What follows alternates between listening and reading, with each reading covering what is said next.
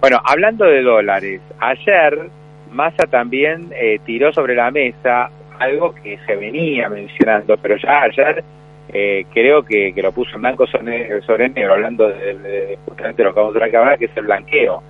¿no? Explicitó que se viene un nuevo blanqueo en la Argentina, que es una manera de conseguir dólares, ¿viste? A ver quiénes te traen la plata, que también hay que pagar multas. Vamos a hablar con Guillermo Pérez ¿eh? de este tema, que es uno de los principales tributaristas de la Argentina y titular del grupo GNP. Guillermo, ¿cómo estás? Buen día. Buen día, ¿cómo estás, Pablo? Los estaba escuchando lentamente, muy interesante. Bueno, bueno, gracias. ¿eh? Guillermo, contame, ayer no sé si pudiste escucharlo a Massa, si leíste alguna declaración, ¿cómo ves este acuerdo tributario eh, que se va a alcanzar con Estados Unidos, o por lo menos el gobierno dice que lo va a alcanzar, y a partir de eso se eh, ofrece un nuevo blanqueo, o sea, antes de que se ponga en marcha este intercambio de información automática, bueno, antes de esto y antes de que te vaya con todo sobre tus cuentas en Estados Unidos, te ofrezco la posibilidad de blanquear. Te escucho. Sí, mira, bueno, la introducción que estás haciendo está buena porque precisamente para hablar de este eventual blanqueo, hasta ahora no hay nada, hay que ponerlo en el marco del intercambio de información con Estados Unidos. Y para eso dame un segundo que te pueda comentar cómo funcionan estos intercambios y cuál es la real efectividad que puede o no tener ese intercambio automático con Estados Unidos. Y de ahí estará la real o no efectividad del blanqueo y necesidad del mismo. Hoy hay un, un, intercambio con Estados Unidos que es a pedido. A pedido significa que la FIP tiene que investigar una persona y encontrar elementos contundentes que le permitan convencer al Tesoro para que el Tesoro se ponga a trabajar de Estados Unidos y envíe la información que la FIP le está pidiendo. Si la FIP no hace ese trabajo contundente o no lo logra porque su investigación no le da los elementos, el Tesoro no va a hacer nada. Con lo cual, este intercambio a pedido está funcionando muy relativamente, prácticamente nada. El otro extremo de un intercambio este, a pedido es el espontáneo, que es cuando directamente se firma ese acuerdo y el este, país que cree tener cuentas que podrían deberían estar declaradas en el otro país las informa de manera espontánea. Y el del medio, el que está hablando Massa, es el automático. El automático es un intercambio donde las partes se ponen de acuerdo, Cancillería de ambos países firman y dicen, bueno, en tal periodo del año yo te voy a informar sobre estos activos en particular, que en general son activos financieros. Estados Unidos ha firmado 97 acuerdos con países pero los 97 acuerdos tienen una característica. A, Estados Unidos le informan de todo, pero Estados Unidos informa solamente sobre los rendimientos de ciertos activos financieros. No informa sobre los saldos ni sobre los movimientos. Nuestro acuerdo debería estar en esa línea, porque son en la línea con los 97 acuerdos que Estados Unidos ya firmó con otro tipo de países, muchos de ellos desarrollados. El hecho de que te informe solamente sobre los rendimientos y no sobre los saldos o los movimientos de las cuentas financieras hace que AFIP tenga que hacer un trabajo mucho más adicional, le pone más obstáculos para llegar a la naturaleza verdadera del patrimonio que no esté declarado. Por lo tanto, este acuerdo de información... Ah, y otro tema muy, muy importante. Estados Unidos no tiene actualmente una base de datos que diga eh, o, que tenga automáticamente el Tesoro de Estados Unidos, ¿cuál es el beneficiario final de las cuentas? Hay una normativa que está tendiendo a que Estados Unidos obtenga esa información, pero eso viene muy, muy lento. Y esto es algo muy importante, porque cualquier persona que tenga en Estados Unidos una cuenta, que tiene algún vehículo arriba, no sé, una sociedad en Panamá, en BBI, un trust, un fideicomiso, lo que se te ocurra, te van a informar hasta ese nivel, no te van a informar más atrás. Con lo cual, la efectividad concreta de un acuerdo de información automática está limitado por el tipo de información que te va a dar Estados Unidos, que es básicamente los rendimientos, y segundo, porque va a llegar hasta el primer nivel, que si hay un instrumento en el medio, un vehículo en el medio, no va a llegar al beneficiario final.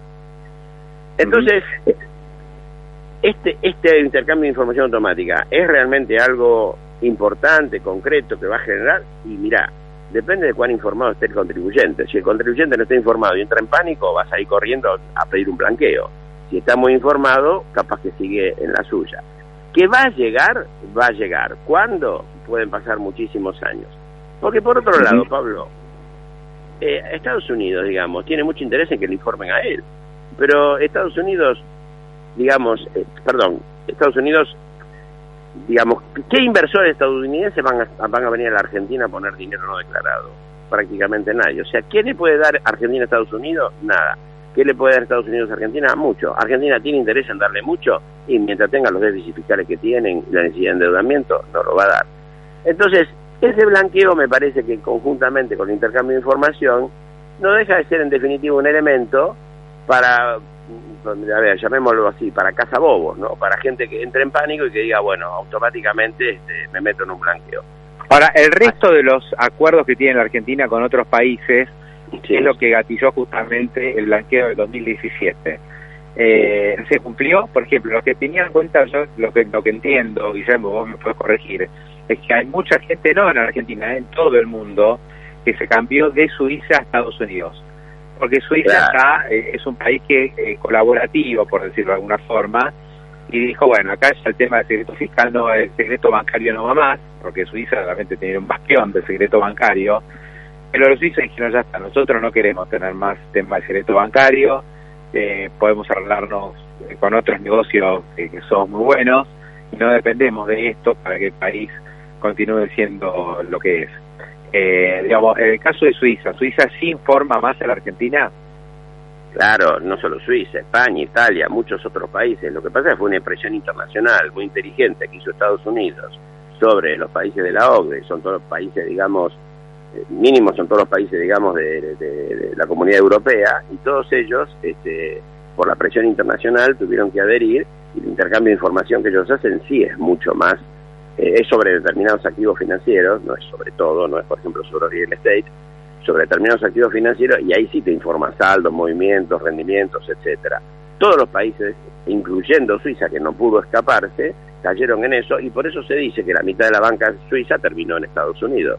Estados Unidos hizo el FATCA, con el FATCA te informan muy, te tenés que informar todo, pero te informan muy parcialmente desde Estados Unidos este, y eso funciona de esa manera en la relación entre Estados Unidos, que te explicaba al principio, entre Estados Unidos y los países europeos. Entonces, una gran parte de la banca, digamos, Suiza la pierde en manos de Estados Unidos, pues ese dinero va a parar a Estados Unidos, ponen vehículos en el medio y ese dinero que no estaba declarado sigue estando no declarado en Estados Unidos. Yo creo que Guillermo, acá el mensaje sería, si Argentina firma este tratado con Estados Unidos, no hay que esperar pues, ¿cuál es el imaginario? Que de la noche a la mañana el Tesoro Americano, el IRS, que es el AFIP de Estados Unidos, le va a pasar un listado gigantesco al titular de la AFIP y decir, mire, todos estos nombres son los que tienen cuenta con nosotros. Entonces la AFIP va a decir, a ver, ¿quiénes de estas personas no tienen sus cuentas declaradas? Eso vos decís que no va a ocurrir. Eso no va a ocurrir por el motivo que te dije que todavía no tiene una base de datos para llegar al beneficiario final. Entonces te va a informar solamente sobre los rendimientos, estoy especulando, ¿eh? pero te, creo que te va a informar solamente sobre los rendimientos, no sobre los saldos y no sobre eh, los movimientos de las cuentas de determinados activos financieros y te va a informar hasta el primer nivel. El que sí creo que tiene problemas es si la cuenta la tiene directamente una persona física, porque si una persona física, el dueño de la cuenta no declarada, va a salir su nombre. Ahora, si tiene un vehículo, una sociedad XX en algún lugar, o en Delaware, o en, no sé, cualquier lugar, va a informar hasta el primer nivel, no va a informar el nombre. ¿Por qué? Porque esa base o sea que acá, eh, digamos, el que tiene una cuenta y no quiere declararla va a tener que empezar a eh, conformar este tipo de instrumentos. Mínimo va a tener que hacer eso, digamos. Este, yo creo que la gente que está en ese lugar, la mayoría ya lo tiene, y el que no lo tiene, bueno, está despistado, tiene que hacerlo porque si es que no lo va a declarar. Ahora, vos decís, ¿hay que declarar o no hay que declarar? Yo siempre soy de la idea de que hay que declarar, ¿sí? Ahora, la verdad que toda la gente que se metió en el blanqueo de Macri, que fue por una gran presión internacional de los bancos, sobre todo de los europeos, eh, por eso muchos se fueron después a Estados Unidos, bueno, Argentina la verdad que no se comportó correctamente, porque a partir de, digamos, de, de, blanqueo fuerte que hubo, la tasa de impuesto a los bienes personales subió 10 veces, del 0,25 a 2,25 Vos tomás hoy un bono del Tesoro que te da el 4%, por decir algo, sacale la comisión del banco, que hay algunos bancos que te la cobran igual al medio punto, hay otros que no, pero muchos te meten medio punto. Sacale el 33% del 4% de interés, es 1.2, más el 0.5 que te cobra el banco es el 1.7. Sacale el 2.25 sobre toda la inversión y bueno, te quedaste en cero. Entonces ahí hay un problema grave que, que si Argentina pretende que la gente blanquee, primero tiene que resolver el impuesto a los bienes personales y volver a tasas normales como son en todo el mundo, que no pasa en donde existe. Por otra parte, ahora que te está pidiendo blanquear es masa, que es parte de este gobierno que te puso el impuesto a las grandes fortunas, ¿no? O sea, te duplicó la alícuota de bienes personales en 2020, eso generó que mucha gente dijera, yo me voy. Lógico, pero es que, es que cualquiera persona que tiene una cuenta en el exterior con un 2,25 de bienes personales, con un 35% sobre los intereses, este, más las comisiones del sistema bancario que existen, eh, te matan. O sea, la gente directamente tiene, es un problema serio. Y, mucha gente que tiene stock, que lo tiene más flujo, gente que trabajó toda la vida, que está retirado, que buscaban vivir de una jubilación de eso, hoy se dan cuenta que tienen que desarmar cartera para pagar este impuesto absolutamente retrógrado, porque pagar el 2.25 sobre tu patrimonio es una locura para alguien que a lo mejor ya no tiene flujo. El que tiene flujo, bueno, y si le fue bien, eh, vos sabés que en la micro este año le fue muy bien a las empresas. Sí, sí, sí. Ahora, Guillermo, y para cerrar, la verdad es que, digamos, la falta de, consideración con los contribuyentes no, no es solo el kirchnerismo, es porque el propio Macri bajó la alícuota al 0,25 y después te la subió tres veces al 0,75, ¿no? O sea, tampoco Macri cumplió con su palabra y con todos los que decidieron apoyar el blanqueo, que fueron un blanqueo récord, ¿no? Más de 110 mil millones de dólares. Yo creo que fue uno de los grandes errores. Eh, yo nunca lo escuché a Macri hacerme la culpa. ¿eh? Viste que ahora dice, no, tendría que haber ido más rápido, tendría que, que haber bajado el déficit más rápido y no sé cuántas cosas más. Pero él dijo, no, la verdad me, me equivoqué, me tira pata hasta el caracujo en el tema de haber planchado y al año siguiente tripliqué el impuesto a los bienes personales. Bueno, es que eso creo que fue una propuesta. Además, este, vos sabés que el año lo llevaron la tasa local al 1,75 y la del exterior al 2,25, que es pensando si son diputados, porque uno ya hasta desconfía de su sombra en este país en materia fiscal. Eh, un error absolutamente estratégico. Matar, a ver, el blanqueo es criticable de todo punto de vista, pero, pero en Argentina, con las condiciones que hay, cada tanto tiene que haber un blanqueo para poder volcar dinero a la economía real, a la economía blanca y que bueno, que el país crezca, etcétera. Esto destruye, esto destruye la herramienta del blanqueo. Es decir, el blanqueo del año 2016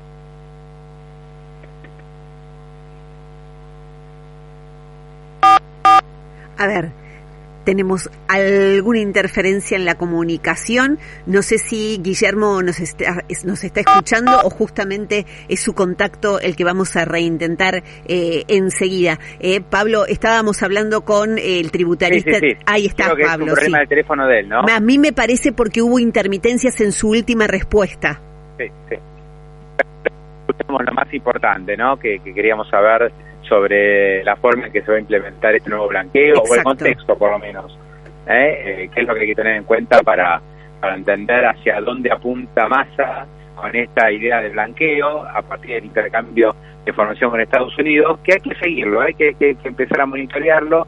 De ninguna manera hay que pensar que un nuevo blanqueo va a tener el éxito que tuvo el de Macri. Pablo, ¿sabés que eh, eh, hemos reintentado y está otra vez Guillermo Pérez en línea para poder... Sí, Guillermo, bueno, ahí te hago esta última pregunta. Estabas contestando sobre eh, el, error que cometió Macri también al, aumentar la alícuota, él mismo que consiguió un blanqueo récord, pero creo que no hubo un, buen mensaje ni un respeto a, los que decidieron embarcarse en el, blanqueo que propuso él, bajando primero alícuotas. El mensaje fue pésimo, yo hablé con el secretario de, de, Ingresos Públicos de aquella época y digo, bueno, después de que terminen estos tres años que la tasa venía bajando al 0,25, ¿qué va a pasar? Mira, la idea es que no supere el 0,25 si es que se prorroga. Después, bueno, no se, no solo se prorrogó, sino que se aumentó la tasa, como decís vos, y lo muy grave del año pasado, cuando incorporaron la ley eh, y levantaron la alícuota al 1,75 y al 2,25, que los dos diputados del de Cambiemos, este, bueno, se fueron de, vacaciones o fueron un casamiento. Yo no, a ver, yo no creo, en la bruja no creo, digamos, pero que las hay, las hay. Me parece que este, por un digamos, este, hacer una cosa que es nefasta, como tener una tasa del 1,75 a nivel local y 2,25 a nivel del exterior. Esto está causando estragos y, mató una herramienta fundamental de regularización este, tributaria económica como es el blanqueo, que es, es criticable de todo punto de vista, pero que es muy importante para inyectar fondos a la economía real y a que se mueva la economía como corresponde. Eh, porque en Argentina, mientras siga el desmadre macroeconómico, va a seguir habiendo lamentablemente operaciones este, marginales y en negro, eso es la verdad. Este, lamentablemente eso existe, por más que uno le diga al empresario tenés que trabajar de otra manera, a veces te dicen, mira, me están asfixiando y tengo que caer en esto. Bueno, el blanqueo viene a resolver ese problema. Al haber hecho esto con bienes personales, mataron o dañaron de, fuertemente la herramienta del blanqueo, porque nadie quiere meterse en un blanqueo ahora, esa es la verdad. Guillermo, te mando un gran abrazo, gracias eh, por estos minutos. Un abrazo grande, hasta siempre, chao. Hasta luego. Bueno.